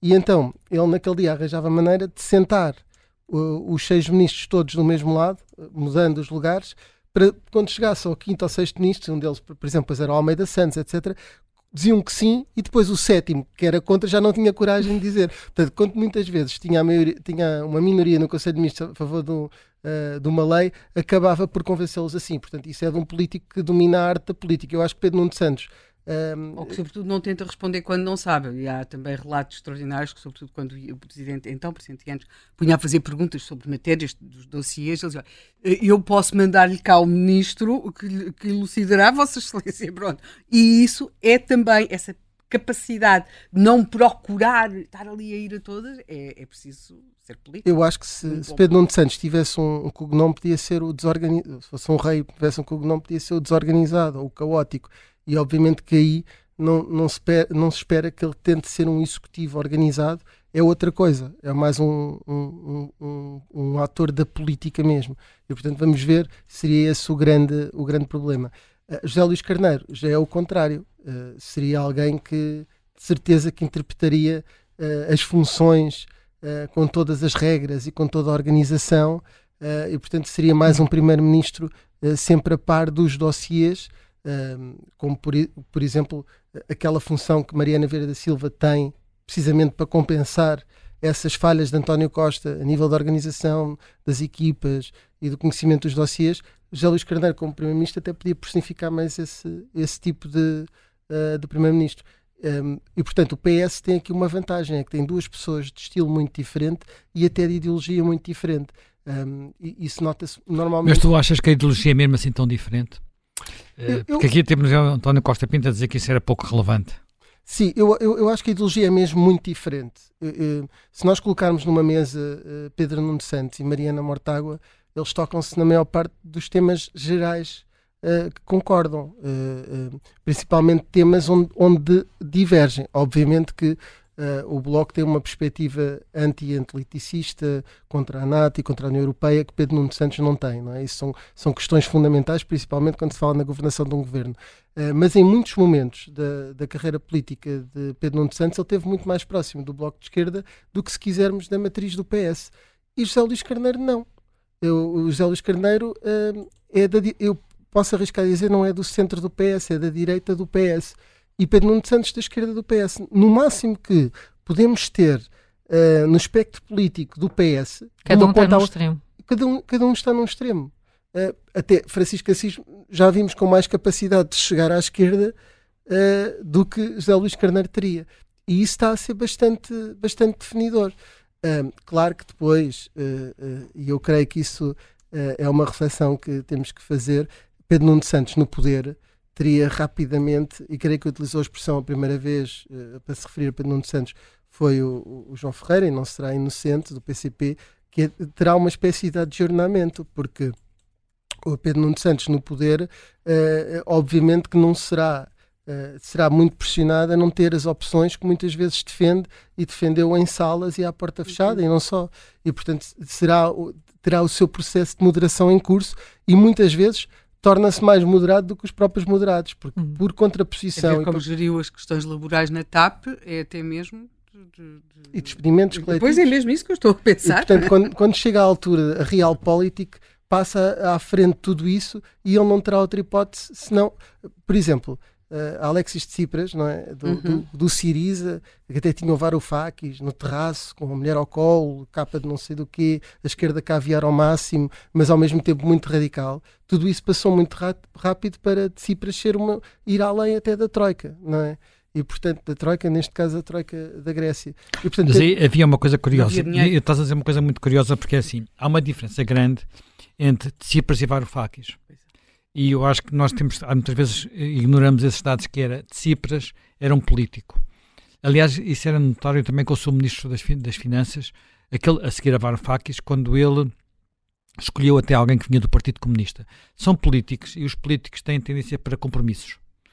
E pronto. E, e, e, e ele não tinha mesmo dinheiro? Porque, porque ele, há uma frase dele Não, está bem, mas o Varoufakis também não tinha dinheiro e queria tirar só ao, ao mar na mesma, não é? E, queria prender Portanto, o, governador do Banco Quer dizer, e as coisas ele, ele, Há uma frase dele extraordinária que é eu batia a várias portas, e, nomeadamente dos russos, não é? E não havia dinheiro, o único sítio que, o ajudava... Pois, e, mas havia ali uma coisa, ele era a política e portanto tinha que fazer, portanto, tinha um lado de ter que fazer algum compromisso. E Varoufakis era um intelectual e os intelectuais tendem a ser mais fanáticos, entre aspas, pronto, uhum. tendem a ser mais dogmáticos, porque criam uma imagem do mundo da, da qual não se sai. E eu acho que nós tem que se ter noção, e quem quiser discutir com Pedro Nuno Santos tem que ter noção que ele é um político, não é um ideólogo. Uhum. Portanto, uh, ao contrário e Carneiro, de... E Carneiro também é um político? E Carneiro também é claramente um político, até é mais, não é? até pela, até pela sua formação. Ele, ele tem uma formação em ciência política, portanto, o Carneiro tem, até tem essa Portanto, são dois políticos, não... São, são dois políticos, são dois políticos. Vão, não é, vão não saber são, que vão ter que Não são ideólogos. Nós encontramos mais depressa ideólogos uh, no, no, num partido como o Bloco, por hum. exemplo. Entre um político e um ideólogo, por mais destravado que seja o político, a pessoa segue o político. Quer dizer, porque o ideólogo pode defender coisas maravilhosas. Ah, o ideólogo são. Enfim, o paradigma do ideólogo é os comédios vermelhos, não é? Tinha, a ideologia era acabar com o dinheiro, acabou-se com o dinheiro. É, para isso é preciso matar as pessoas, matam-se as pessoas. Não, não.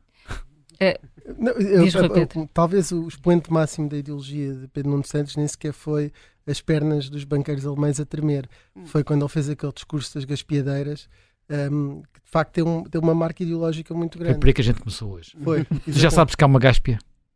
Sei, sei. A gáspia tem a ver com. É a parte do, do, sapato, sapato, do entre sapato. a biqueira e, a, e, o peito do pé. Na altura fiz. Não, temos que dizer isto. Vamos falar muito de gaspedeiras nesta campanha. As pessoas têm que saber do que é que estão a falar.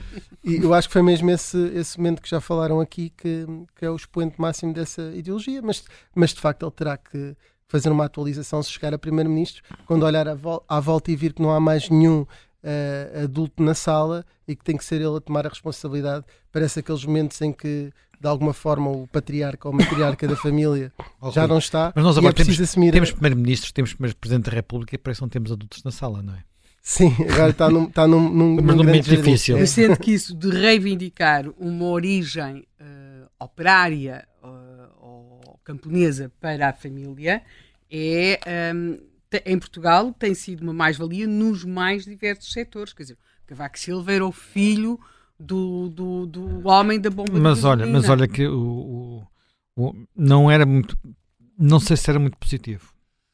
Quer dizer, tinha um lado positivo que era, foi alguém que vem do curso comercial, fez o curso, Sim. foi para York, esse lado era positivo. Mas por outro trás, lado, é? mas do outro lado, repara que houve pessoas que viveram com, com esse trauma até ao fim da vida, e uma das pessoas que viveu com o trauma de não ter, eh, ter nascido em vencedor foi o José Sócrates, não é? E, e, na política, não, na política não deixemos que a, a, elite, de facto, uh, embora muitas vezes as lideranças não vão para aí, a, a, política durante muito tempo foi um circuito muito fechado de, de famílias e de, de uma certa uhum. elite, uh, tirando depois os deputados que são eleitos pelos uhum. círculos, claro. vem, vem fazendo esse equilíbrio, mas principalmente aqui em Lisboa uh, a política é muito reflexo disso. E, portanto, eu me lembro mas, quando mas, o PS chamava ao passo não é, o Obama de Massamá. Sim, eu, o, o, eu, um outro. Quer ponto... dizer, e repara, e muitas vezes. Não era... era um elogio.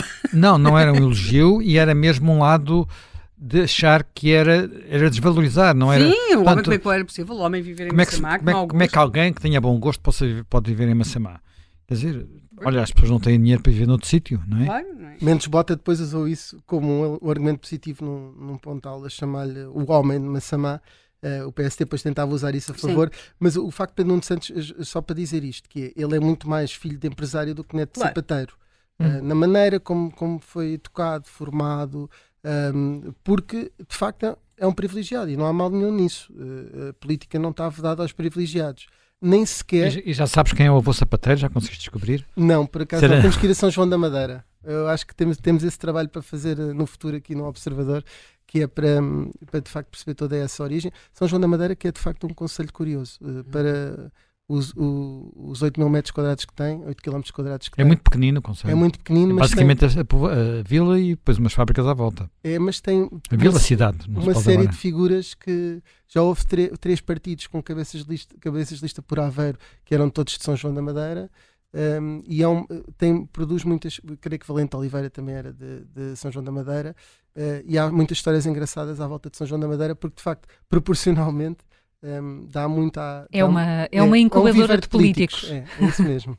Rui Pedro, vamos ficar à espera então dessa, dessas histórias de São João da Madeira e de Baião já agora. Uh, obrigada por ter, por ter estado aqui no, no Contracorrente, que se junta agora a editora de Política do Sol e colunista do Observador, Raquel Abcacis. Bom dia, Raquel. Bem-vinda também. Bom dia, Carla. Onde é que encontras as principais diferenças, se é que as encontras entre José Luís Carneiro e Pedro Nuno Santos?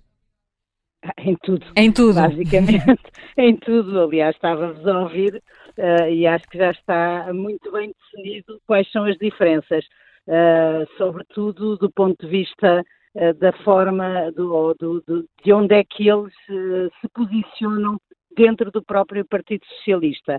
Agora, eu acho que esta é uma daquelas disputas que já tem um fim anunciado, mas, mas onde, por outro lado, há um interesse de cada um dos, dos contendores uh, nesta corrida. Eu acho que José Luís Carneiro, tenho defendido sempre, acho que José Luís Carneiro não perde nada em entrar nesta, neste debate e nesta corrida eleitoral. Eu acho que ele saberá lá no seu íntimo que não vai ganhar, uh, mas sabe que ganha um lugar dentro do Partido Socialista, ganha uma posição dentro do Partido Socialista, coloca-se na pole position para uh, quando, e eu acho que ele está convencido disso, uh, a liderança de Pedro Nuno Santos correr mal. Uh, e, portanto, é, um, é uma, uma luta interna neste momento que só lhe traz vantagens. Quanto a Pedro Nuno Santos, Uh, eu estava-vos a ouvir e concordo com a maior parte das coisas uh, que disseram, uh, mas acho que há aqui um dado que é importante. Não é tanto o vídeo das pernas a tremer, mas é também localizarmos no tempo e no espaço dessa declaração e uh, na origem uh, desse perfil político. E a origem do perfil político de Pedro Nuno Santos é José Sócrates. E eu, enfim, não sei o que é que é a estratégia que o PSD está a alinhar, se é que a está a alinhar, mas acho que vale muito a pena recordar, não é António Costa, nem é tanto os WhatsApps, mas é o caldo de cultura em que Pedro Nuno Santos nasceu e cresceu na política e esse caldo de cultura uh, é uh, o caldo de cultura de, de, José Sócrates, da herança de José Sócrates. Pedro Nuno Santos, quando o diz, está a defender, a tentar defender o indefensável, já com a Troika, não sei se já cá estava, mas estava já a fazer as malas uh, para vir para Portugal, e havia ainda um último moicano do socratismo no PS estava a tentar defender a herança de José Sócrates. E eu acho que ele, como uh, perfil político e como uh, modo de atuação política, sem querer com isto estar a querer imputar-lhe, enfim, depois todo o processo uh, em que José Sócrates está envolvido e vamos ver se quando é que esse processo terá uma conclusão, mas acho que ele, no seu modo de atuação política, tem muitas pontes e muitas linhas de contacto com a forma como José Sócrates geriu o país uh, uh, e, portanto, apesar de eu admitir que ele depois terá algum pragmatismo uh, político se chegar ao poder e se chegar ao lugar de primeiro-ministro, que é o contrário da Helena Santos, eu não tenho assim tanta certeza, apesar de tudo ainda, mas acho que, apesar de tudo isso, Pedro Nuno Santos, e mesmo nestes dias temos visto isso, é um impulsivo é uma pessoa que acha que ganha pontos uh, com a impulsividade e infelizmente eu acho que ele não tem nem a cultura política que alguma vez Mário Soares teve, para também usar uma comparação que fizeram aí, uh, nem a, a maturidade uh, para que nós possamos minimamente ficar descansados ao pensar que vai haver aqui uma pessoa que vai agir por impulso. E, aliás, de facto, o caso da TAP é muito paradigmático disto que estou a dizer. Uh, e, e, portanto, enfim, dentro, na luta interna parece-me que Pedro Nuno Santos vai ganhar. No país, uh, eu acho que se a oposição for fazendo bem as coisas, não sei se ele terá assim tanta facilidade. E, portanto, eh, eh, parece que na, na, perspectiva da oposição, pensando concretamente no PSD, ehm, eh, Pedro Nuno Santos será um, um melhor candidato para, para um bom resultado eleitoral do PSD? Ah, isso eu acho que sem dúvida. Eu acho que, acho que sem dúvida. Acho que José Luís Carneiro, uh, no fundo, entra naquela categoria de pessoas em que se pode pensar, bem, qual é a grande diferença entre um líder do PSD ou este senhor que aqui está, que é líder do Partido Socialista e que já tem experiência governativa e que até tem bom senso e ponderação uh, e, e, e, sobretudo, experiência executiva. Uh, eu acho que isso seria muito mais difícil para o PSD nesta fase, até porque eu acho que José Luís Carneiro, apesar de ainda fazer parte do governo de António Costa, demarca-se, e ao longo de todos estes meses, todos os fomos dizendo, demarca-se em muito daquilo que foi a, a, avaliação que fomos fazendo do governo socialista, das atrapalhadas socialistas, da incapacidade de António Costa para coordenar o governo, tudo isso. Acho que Zé Luís Carneiro, apesar de fazer parte do governo, é claramente, neste caso, não lhe chamaria o patinho feio, mas o patinho, o cisne, o cisne branco no meio de, dos patinhos feios. Raquel Abcacis, obrigada pela tua análise. Um bom dia também. Aqui não há tanta certeza por parte da Raquel sobre quem vai, uh, se, se, Pedro Nuno Santos vai ou não ser, ser Primeiro-Ministro. Há mais dúvidas aqui por parte uh, da Raquel. E os nossos ouvintes, João Miguel, vamos aqui fazer um ponto de situação ao que tens estado a, a ler. Vamos. A Madalena Correia de Sá escreve Pedro Nuno Santos é outro Costa, nunca fez nada a não ser política. Lili Santos, no Facebook, escreve que a esquerda está num lamentável estado de decadência. Já a direita tornou-se perigosa. Esta ouvinte escreve que, se fosse do PS, não votaria nem em José Luís Carneiro nem em Pedro Nuno Santos. Quanto a Ruben Leite, é-lhe diferente, quem chega à liderança do PS. O que o preocupa é que depois de duas bancarrotas, um pântano, um governo com a extrema-esquerda, uma maioria que deixou o país com o Serviço Nacional de Saúde em ruínas, a educação num caos, a habitação totalmente inacessível à maioria da população e a justiça mais lenta e mais complicada, o que preocupa o Ruben Leite é ainda haver gente que apoia o PS. E o uh, José Ferreira está a ouvir-nos em Coimbra, é técnico de saúde. Muito bom dia, José Ferreira, agora em direto. Bom dia. Bom dia. Desde já uh, agradeço uh, os vossos programas que são sempre muito elucidativos, estão a fazer um excelente trabalho. eu acho que não está a escolher nenhum líder do Partido Socialista, está-se a escolher os gestores das negociatas do Partido Socialista. Uh, aquela uh, governação do PS, uh, eh, desde o tempo do, do, do, Sócrates, reflete que o PS está mais preocupado em os seus compadrios e nas suas negociatas e, e, fazer os seus negócios do que, do que governar o país. Uh, neste momento estamos numa, numa fase do cavadela minhoca, isto é, o anhando, anhando, e o país vai ficando na mesma. Uh, como dizia o, é essa, e continuamos na chola. Muito obrigado. Muito, muito obrigada a nós, Obrigado. Eh, José Ferreira. Um bom dia, eh, um bom dia para si. Pois o, o PS está num momento de, de transição. Será que vamos ouvir depois destas, destas eleições internas, aquela expressão dos líderes de transição, que são todos. Mas será, todos que, este, será que o Não, próximo terá uma felizmente, mais curta? Felizmente que são todos de transição. Nós só podemos mesmo viver em países onde os líderes são de transição. Os outros Mas quando usamos essa designação significa que há alguém que não vai é mais, é, é, é, mais, é mais é. curtinha. Também desempenham um papel importante. Também desempenham um papel importante. Nós, por acaso, não, não valorizamos, mas eu, por acaso, que acho que deveríamos olhar para essas pessoas com outros olhinhos. Mas, enfim. Uh, e porque eu há bocado falei do, do, hum. do, Partido Socialista Francês, do Partido Socialista Italiano, e agora cabe falar de dois partidos socialistas uh, que não têm tido esse destino e que, estando naquele que talvez seja um momento, um dos momentos mais altos do seu exercício de poder, não se sabe como é que vai ser o dia seguinte após esse poder. A questão mais agónica coloca-se ao PSOE, em que, estando no poder, uh, está a tomar tais decisões para se manter no poder que pode comprometer o seu futuro uh, como partido e, em parte, também o futuro do país que governa, que é a Espanha, e em que aquilo que nós vimos foi, porque aí, de facto, os partidos há, há renovações geracionais e as vozes que nós vimos levantar-se contra, contra os, dentro do Partido Socialista contra os acordos que o Sánchez está a fazer eram sobretudo vo vozes do velho PSOE, não é? O uhum. Felipe González, o Alfonso Guerra, depois há o presidente atualmente em funções de Castilha-La Mancha, mas não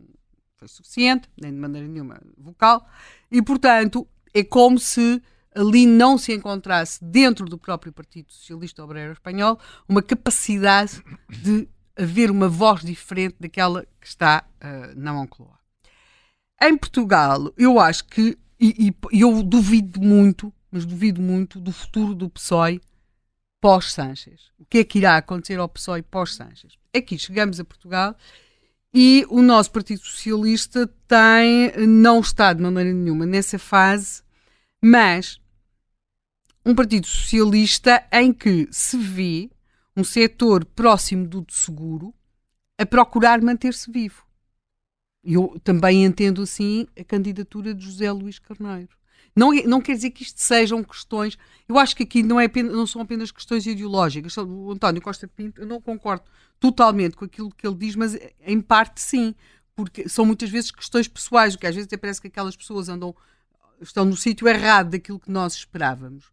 E eu acho também que se vê se, está a assistir-se neste momento a exercícios ou de marcação individual de território, o caso de Marta Temido, tanto quanto sei, não tomou posição, não é? Porque ela quer ser candidata em Lisboa, à Câmara Municipal de Lisboa, e, portanto, seja qual for o candidato, ela quer estar, uh, ela quer contar com o apoio do partido, portanto, até agora ela não tomou posição. Eu acho que em relação a Francisca Cis, é claro que o Senso Simões, aqui na entrevista ao Observador, também deixou as coisas um bocadinho mais claras, não é? Poderá haver também uma. Também poderá ser uma questão de destino pessoal, portanto, ele, uh, o Senso Simões explicou que a Francisca Cis teria perfil para ser um bom Presidente da Assembleia da República, ou que um, um bom candidato à, à presidência. À presidência. Um, um, bom candidato socialista à presidência da República, uh, e, portanto, poderá passar por aí, também pela afirmação de que o candidato Pedro Nuno Santos não é necessariamente uh, aquilo que uma espécie de social democratização do candidato Pedro Nuno Santos, uh, porque há, há momentos em que em Portugal toda a gente se descobre social-democrata e os únicos que não parece que não são sociais-democratas são aqueles que até dizem que são sociais-democratas na designação do seu partido, que, são, que é o PSD. Portanto, poderá passar por aí, embora no caso de Francisco Assis eu acho passará também mais por uma afirmação uh, de um percurso pessoal. E, contudo, acho muito interessante este exercício de candidatura de Zé Luís Carneiro aí, eh, nesse, nessa espécie de afirmação de corrente, ou de tendência, ou de linha de pensamento, uh, ou de atitude de sobrevivência. António Costa não foi uh, simpático uh, para com outras formas de pensamento dentro do Partido Socialista. Não sei como é que será Pedro Nuno Santos, porque uh, o que eu vejo, o maior problema com Pedro Nuno Santos não é o que ele pensa. Também não, também não concordo, não devo concordar com a esmagadora maioria daquilo que ele pensa, mas a questão não é essa. O que eu acho que vai, e sendo que eu acho que ele ganhará umas eleições, ou será ele que acabará a formar governo, eu acho que o problema para Pedro Nuno Santos é a forma atrabiliária como ele exerce o poder que tem. Isso estava espetado naqueles SMS, ou WhatsApps, ou o que fosse, na desorganização profunda daquele Ministério, porque tudo aquilo acabou a cair em cima de António Costa, mas o Ministério era o dele, não é? Nas próprias escolhas que faz das pessoas de que se rodeia, como se viu por aqueles uh, secretários de Estado e aqueles assessores e aquelas coisas todas, e muito provavelmente teremos várias atrapalhações. Mas, em termos de, daquilo que estamos a assistir neste momento dentro do Partido Socialista, eu creio que há uma candidatura que é vencedora, mas há uma outra que não que, não, que é a de Zé Luís Carneiro, que não está uh, provavelmente a candidatar-se para ganhar o PS, porque eu acho que poderia ganhar o país, mas a candidatar-se para um, afirmar que existe dentro do Partido Socialista. E isto é particularmente importante, porque uh, o futuro dos partidos, até para que eles não, não, não cometam atitudes suicidas, é fundamental que se perceba que são diversos. Depois, com Sócrates, o Partido Socialista começou a ficar um bocadinho com ticos soviéticos, não havia espaço para a, para a divergência, todos tinham de defender o líder, era quase uma alcateia.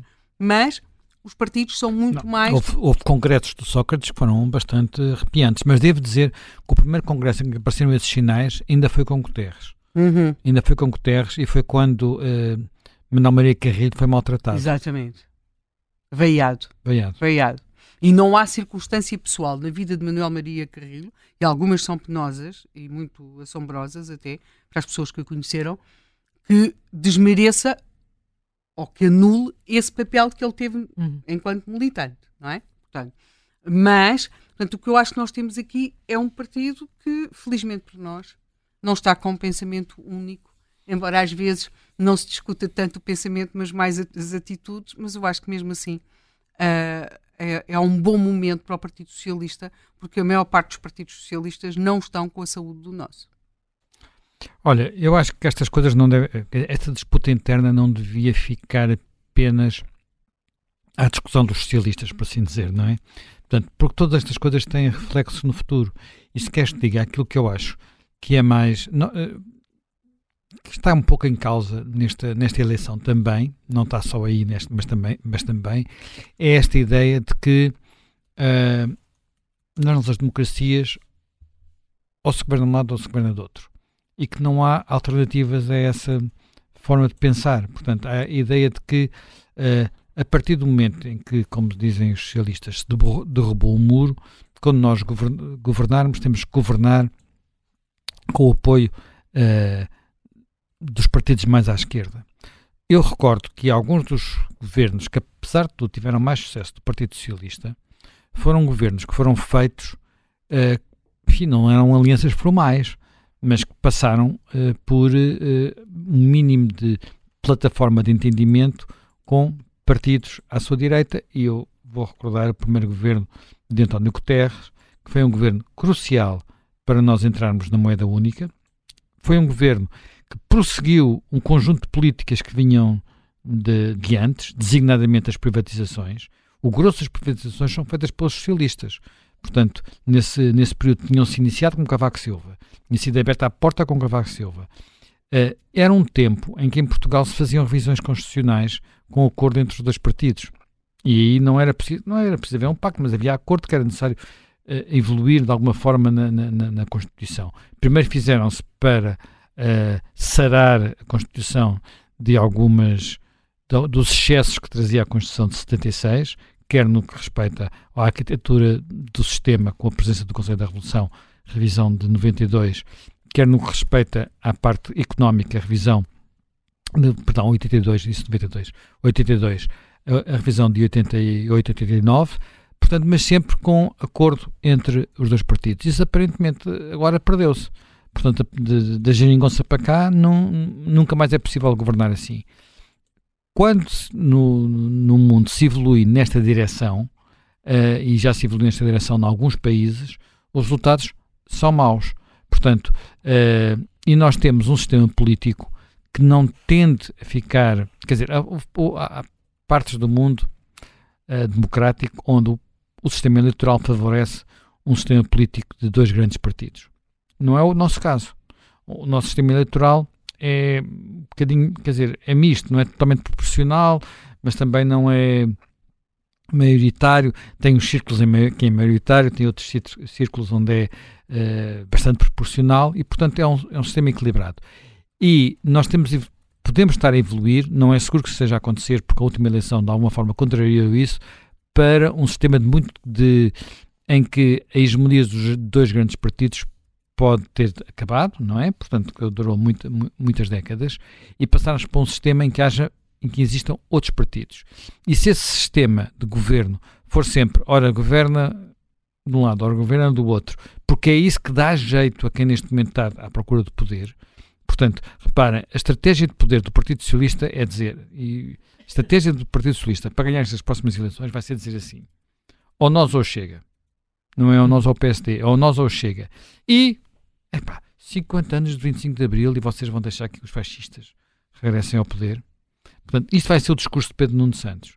Isto vai ser o discurso de Pedro Nuno Santos. E, e se, o país, se se aceitar que o país aceite, acha normal este discurso e uh, segue por esta via, nós vamos ter, mais tarde ou mais cedo, um sistema bipolarizado à espanhola, uma americana, ou como quiserem, mas vamos ter um sistema totalmente bipolarizado e com muito, muita dificuldade em encontrar soluções sensatas para seja qual for o problema. Hum. Porque no momento em que haja uma alternância de poder, vai haver bloqueios para se fazer certo tipo de, de, de reformas. A ver, vamos, mais uma, mais uma razão para esperarmos não só por estes resultados destas eleições no PS, como depois as legislativas eh, de março do próximo ano. Amanhã há um outro tema no Contracorrente com a Helena Matos e José Manuel Fernandes. Até lá. Até lá. Até lá.